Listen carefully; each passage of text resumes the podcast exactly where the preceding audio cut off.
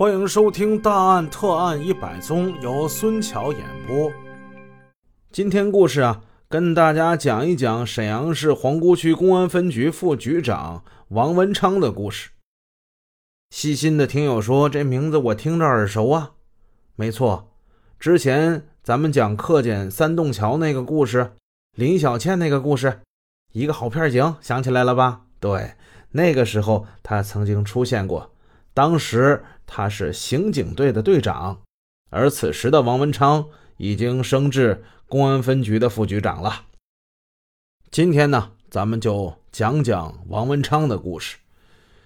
先说这第一个，这是一九九一年的十月，沈阳皇姑区三台子这一附近的住户接连发生了多起的火灾，家具、衣物都给烧毁了。有的连被褥都给烧的只剩下一个角，人们是叫苦不迭呀。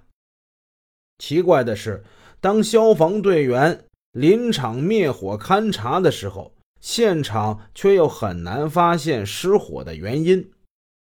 后来又有失火的居民反映，家中的一些衣物、财物不翼而飞。火场之上是见不到那些衣物被烧后的痕迹的。同时，他们还汇报房门的锁眼会被火柴杆一类的异物给塞死，不知道是什么原因。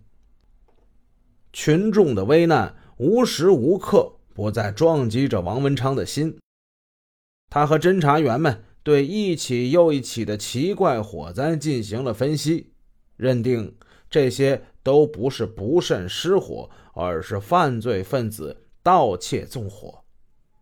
如果把这些案子联系起来，就会发现犯罪分子作案的规律跟特点都是有相同之处的。除了用火柴杆等异物堵住锁眼儿，作案者还会经常穿一双带疙瘩的那种胶底运动鞋。盗窃之后，往往是在室内纵火。种种迹象表明，这一系列案子应该是同一个人的所为。王文昌在案件分析会上认为，偷了东西之后放火，这是比较反常的。你可以理解为这是一种灭迹行为，但也可能是出于他内心的一种变态心理。堵锁眼也是这样。既为了延缓暴露，也使他变态的心理得到满足。根据王文昌的分析和部署，捉拿盗窃纵火犯的战斗就就此展开了。王文昌因公外出，刑警一队的队长徐宝贵指挥侦查员在发案地区进行走访，过程之中发现了一些嫌疑人。但是由于没有证据，不能触动。侦查员跟民警还采取了化妆侦查、蹲点守候、夜间巡逻等方法。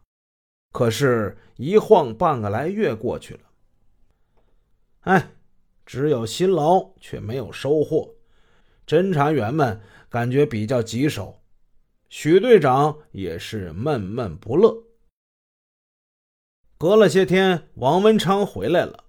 许队长将最近的一些情况向他进行了汇报，大家都眼睁睁地望着王文昌。王文昌冷静地思考了许久，然后让内勤同志绘制了一张地图。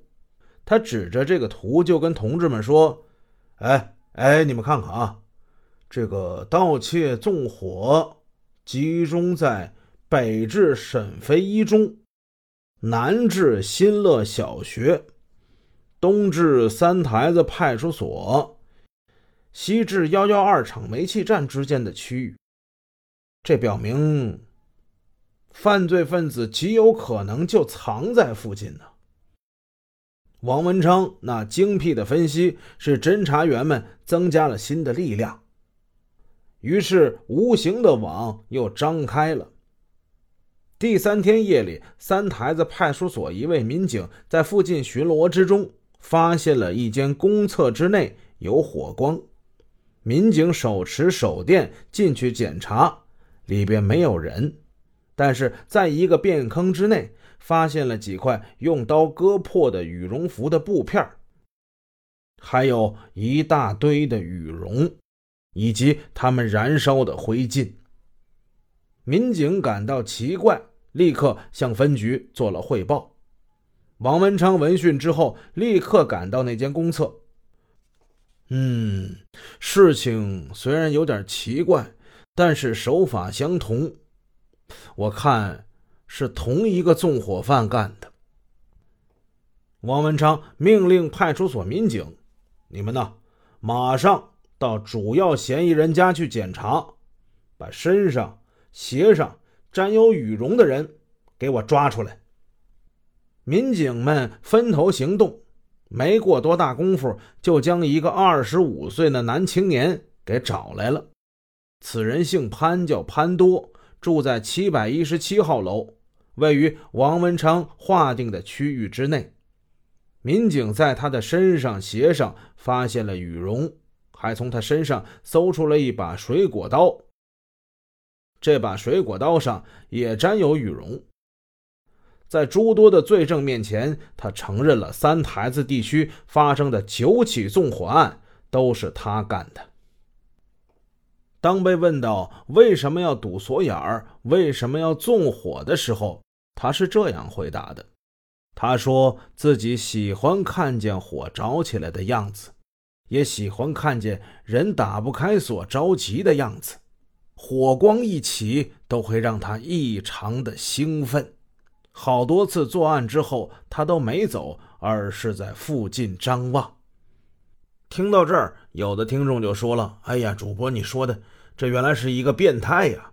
哎，接下来这几个小故事呢，就给大家讲一些这些心理不太健康的人。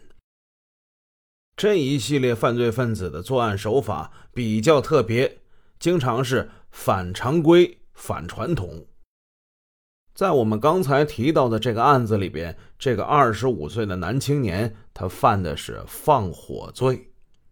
放火罪在我国刑法中最高的量刑是死刑。《中华人民共和国刑法》第一百一十五条，放火致他人重伤死亡或公私财物遭受巨大损失的，处十年以上有期徒刑、无期徒刑或死刑。